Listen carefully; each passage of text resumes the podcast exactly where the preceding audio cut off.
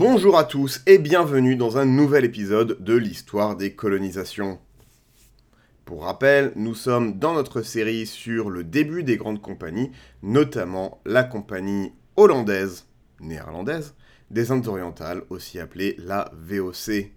On a vu comment les Néerlandais ont utilisé le commerce au long cours, le commerce aux Indes, comme arme de guerre dans leur guerre d'indépendance contre l'Espagne des Habsbourg Espagne, mais aussi Portugal, suite à l'union des couronnes. On a vu comment ils ont pu avoir des premiers succès, euh, notamment dans la bataille du Cap Rachado, forçant une trêve face aux Espagnols. Ils profitent de cette trêve, la trêve de 12 ans, de 1609 à 1621, pour consolider leur position, notamment pour fonder Batavia sur les ruines de Jakarta, dans le sultanat de Banten. C'est là qu'on s'était arrêté la dernière fois avec euh, Jan Peterschun Cohen, le gouverneur de la VOC aux Indes orientales, qui se prépare à faire une expédition. C'est bon? Vous êtes prêts? Vous êtes bien installés? C'est parti!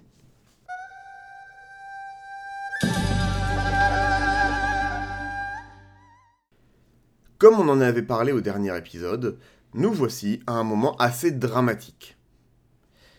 Celui du génocide des îles Banda. Avant de commencer, juste une correction rapide. Euh, il ne s'agit pas de clous de girofle qu'on fait pousser dans les îles, comme j'ai pu le dire la dernière fois, mais de la muscade, la noix de muscade.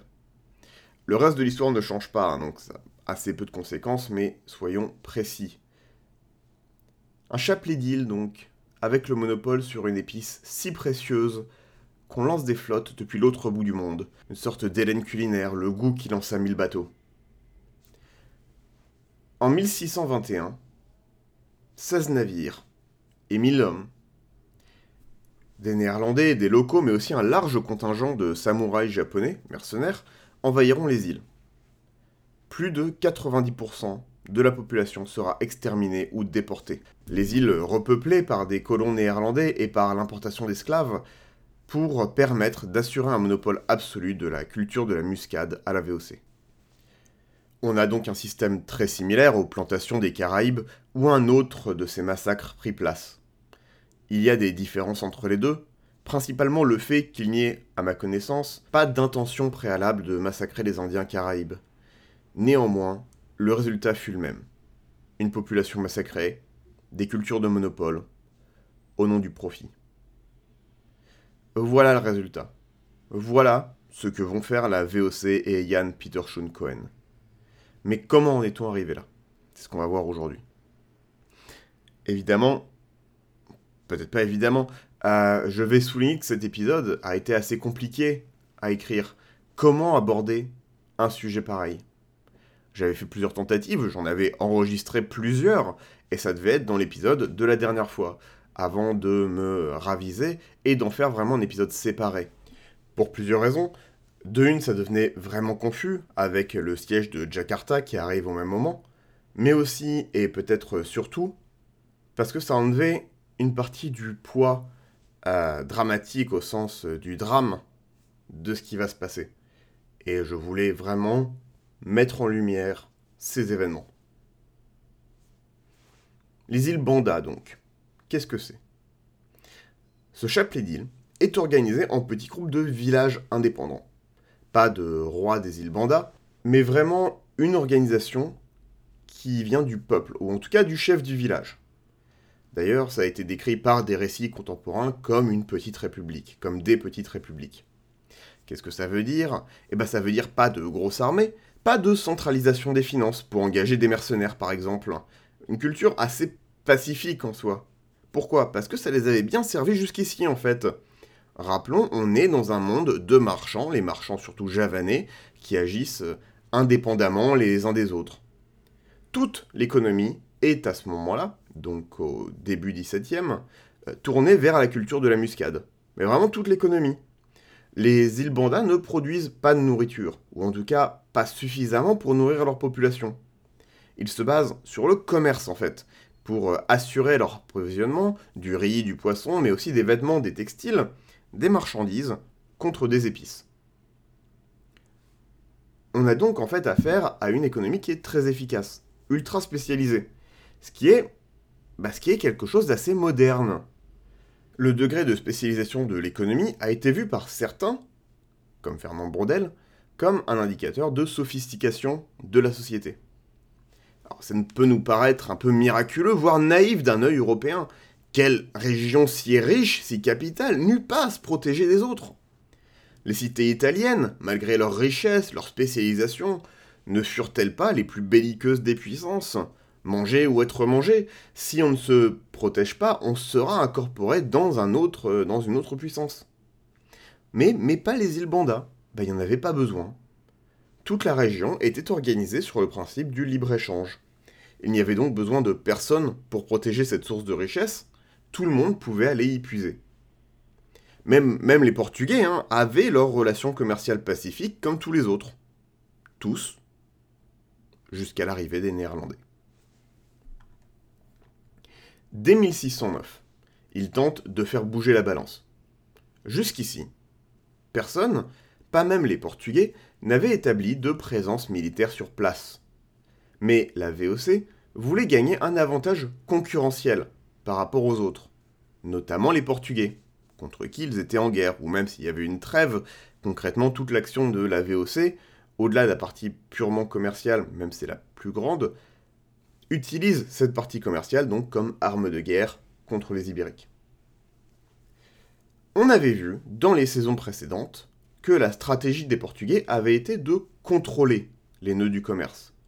On ne contrôle pas la production, pas de grande extension territoriale, mais on contrôle des points stratégiques. Hormuz, pour le commerce vers l'Europe par la Perse et la mer Rouge, Goa et Cochin pour l'Inde, Makoa avec la Chine, évidemment Malacca qui contrôle le passage si, si important du détroit de Malacca entre l'Indonésie et le golfe du Bengale et par extension entre le monde chinois et japonais et le golfe du Bengale. Les Néerlandais vont prendre le contre-pied de ça. Il y avait un rôle d'empire, de, croisade même, dans les premiers dessins portugais. Il fallait asphyxier les Ottomans, prendre sa revanche sur les puissances musulmanes, reconquérir Jérusalem ou reprendre Constantinople. Il voulait des chrétiens et des épices. On pouvait bâtir un empire pour la gloire du roi. La VOC n'a besoin d'un empire que pour assurer le commerce, et donc par extension euh, asphyxier les positions commerciales ibériques en Europe. Il s'agit d'une vision commerciale pour apporter des produits à vendre en Europe et rien d'autre. La conquête des nœuds commerciaux pouvait être vue dans une démarche de croisade en fait pour supplanter les marchands musulmans. A l'inverse, la VOC, il s'en fiche un peu que les autres marchands soient musulmans, hindous, shinto ou que sais-je encore, tant qu'ils n'exportent pas en Europe, n'y font pas baisser les prix, et ne sont pas trop alliés des Portugais. Dans cette logique, il faut tout faire. Tout faire pourquoi? Pour garder les prix les plus bas possibles à l'achat, et empêcher la concurrence de faire baisser les prix à la revente en Europe. Comment est-ce qu'on fait ça? Comment est-ce qu'on garde ces prix aussi bas possible à l'achat et aussi haut à la revente? Le calcul froid et financier donne une réponse. En conquérant la base de production et en empêchant tous les autres de produire, on aura les prix les plus bas possibles, vu qu'il n'y aura pas de marge dessus, à la production, et on pourra mettre le prix qu'on veut à la revente, en l'absence totale de concurrence. Sur d'autres épices, ce n'était pas possible. Le poivre pousse un peu partout. Euh, la girofle a aussi une extension de culture assez large. Par contre, la muscade, bah, la muscade, elle pousse juste sur les îles Banda. En 1609, la VOC établit donc un fort sur place, sans vraiment demander l'avis des locaux, et fait signer un traité avec le plus de villages possible, pour avoir une relation exclusive avec la VOC. Est-ce que ça marche bien? Est-ce que c'est apprécié? Et ben un an plus tard, euh, le gouverneur néerlandais qui avait fait signer les traités et fait établir le fort est assassiné par les bandanés. Donc non. Concrètement, ils n'étaient pas fans.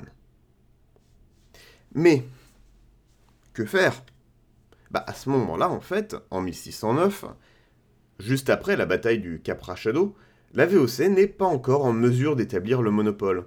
Il y a encore la guerre avec les Ibériques, ou en tout cas ils n'ont pas encore été avertis de la trêve, et des relations tendues avec les Anglais qui, même s'ils sont moins puissants, sont aussi là. Comme on avait pu le voir dans le dernier épisode, avec le siège de Jakarta et les alliances mouvantes, on va dire, des Anglais. Mais les choses changent. Un mois, un mois avant le maître du gouverneur, à l'autre bout du monde, la trêve de 12 ans avait été signée avec les Ibériques, laissant un peu plus euh, d'air aux marchands protestants. C'est en 1616, soit 7 ans après, que les Néerlandais sont enfin prêts à venger l'affront et à faire plier les bandanés. Une large flotte est assemblée, prête à partir à l'assaut, mais, les Anglais, bah, ils font un joli coup diplomatique. Ils réussissent à convaincre certains bandanés les principales cibles, de se déclarer sujet du roi d'Angleterre. Alors, plus ou moins allié avec les Néerlandais. C'est un joli coup, et ça arrête l'attaque. Les différents villages, bandanés, sont alors pris dans un réseau de contrats entre VOC, British East India Company, le roi d'Angleterre, etc. C'est un bel imbroglio juridique qui va servir de justification à une invasion de la plus grande des îles Banda. On va s'arrêter, juste un court instant, sur le rôle des contrats.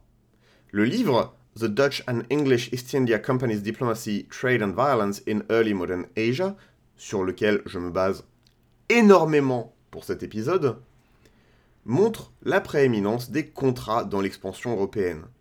C'est un moyen de se protéger face à de plus grandes puissances comme la Chine ou l'Empire moghol, mais c'est aussi un acte offensif face à des puissances moindres comme les îles Banda.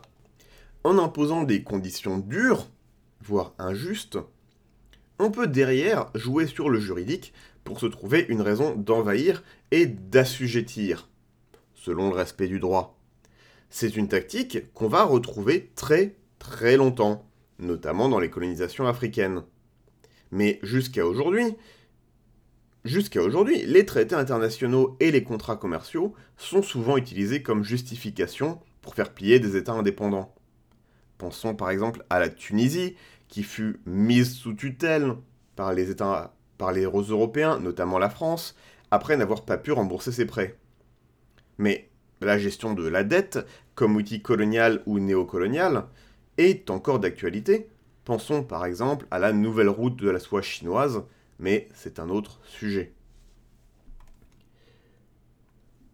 En 1618, la VOC tente une nouvelle fois d'envahir, mais ses forces se font repousser. Tragédie. Les bandanés s'achètent un répit D'autant qu'alors éclate la bataille de Jakarta, qu'on a couverte au dernier épisode. Vous avez écouté le dernier épisode? J'espère bien. En 1621, la bataille de Jakarta est bien finie. Et une trêve a été signée avec les Anglais, plus ou moins. Ian Peterson Cohen sait qu'il doit aller vite, avant l'expiration de la trêve de 12 ans qui pourrait provoquer des distractions avec les acteurs ibériques locaux. 1000 soldats sur 16 navires, dont un large contingent de soldats japonais. À cette époque, le Japon se remet d'une longue guerre civile, le Sengoku Jidai, et est assez content d'exporter des jeunes gens un peu trop chauds, un peu trop rapides à tirer l'épée. Après 20 ans auparavant, il y avait eu des expéditions en Corée par exemple, et peut-on se placer dans cette continuité? Ce sera intéressant à explorer. Cette époque est aussi celle de la prolifération des marchands japonais dans tout le commerce du Siam au Japon, en passant par l'Indonésie et la Cochinchine. Alors, leur notion de marchand est un peu comme pour les Portugais, un, poil élastique, et les gouverneurs des ports ne savent jamais s'ils auront affaire à de paisibles marchands ou des pirates en puissance capables de tout brûler et de repartir avec leur butin ne laissant que des ruines fumantes. Certains sont la garde d'honneur du roi du Siam, d'autres s'engagent comme mercenaires. On estime que, en 30 ans, dans les 30 premières années du siècle, entre 50 et 100 000 Japonais émigrent, fuyant soit les persécutions chrétiennes, la misère ou la vengeance du shogun après avoir été du mauvais côté. Beaucoup doivent avoir des notions de langue commune avec les Européens, euh, le latin ou le portugais par exemple, grâce aux missionnaires. Ils sont bien entraînés et savent même se servir d'armes à feu. On leur fait signer des contrats assez stricts, censés encadrer leur comportement, avec euh, assez peu de succès, il faut le dire. C'est assez marrant d'ailleurs, dans la mentalité européenne, d'imaginer le contrat comme une sorte de saut magique garantissant obéissance et résultats. Même notre démonologie se base là-dessus, faire un contrat avec le diable, ce qui est assez intéressant, mais constitue une euh, aparté trop large, même pour moi. Je digresse, je digresse, je parle d'autre chose, mais que dire de plus en fait? Que dire de plus? L'invasion a lieu. L'invasion a lieu. Et cette fois, plus rien n'arrête la VOC. Que dire de plus? Les habitants sont massacrés, réduits en esclavage, déportés, un système de plantation est mis en place, plus de 90% de la population disparaît, et la VOC acquiert un monopole durable sur la muscade. Nous sommes en 1621, Batavia est fondée, peuplée de colons hollandais et chinois, le monopole est établi, notamment grâce à des liens forts avec le Japon. C'est le futur visage de la VOC qui commence à apparaître clairement. Il y a encore d'autres étapes. Il faut finir de dégager les Portugais de cette partie du monde. Ce sera fait dans les années 1640 avec notamment la prise de Malacca, mais aussi des invasions au Sri Lanka et à Formose, Taïwan actuellement. Il y aura tout un processus de domination et de suggestion des puissances locales dans l'Indonésie. Mais clairement, on voit les grandes tendances. À ce moment-là, reste à dégager les Anglais. Une affaire d'espionnage, en 1623, se soldera par l'exécution de dix marchands anglais, de dix soldats japonais sous leurs ordres et d'un mestizo. L'affaire fera grand bruit dans le climat houleux de l'Angleterre réformée et les marchands de pamphlets, ancêtres des fake news, en feront grand bruit. L'Indonésie était maintenant la terre des marchands néerlandais. Les Portugais et les Anglais devraient chercher leur richesse ailleurs. Qui sait Peut-être que l'Inde serait plus accueillante?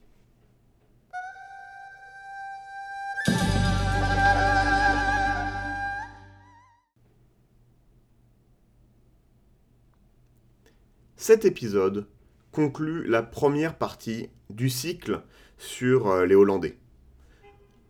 On va parler d'un peu autre chose dans les prochains épisodes, peut-être un retour au Vietnam, parce qu'il se passe des choses intéressantes dans les années 1620 à 1640 avec un certain personnage, un certain prêtre euh, français qui vient croiser dans ces régions. Mais déjà, on a vu pas mal de choses. On a vu comment le climat en Europe et les guerres européennes ont poussé à une expansion vers les Indes orientales. On a vu comment euh, le commerce devenait vraiment une extension du domaine de la lutte pour les Européens. Et on a vu comment ils ont pu, grâce à un capital assez important, s'établir rapidement. J'espère que ça vous a plu. Si vous avez aimé, n'hésitez pas à m'envoyer un message sur la page Facebook ou SoundCloud à vous abonner, à en parler autour de vous. Merci d'avoir écouté et à bientôt.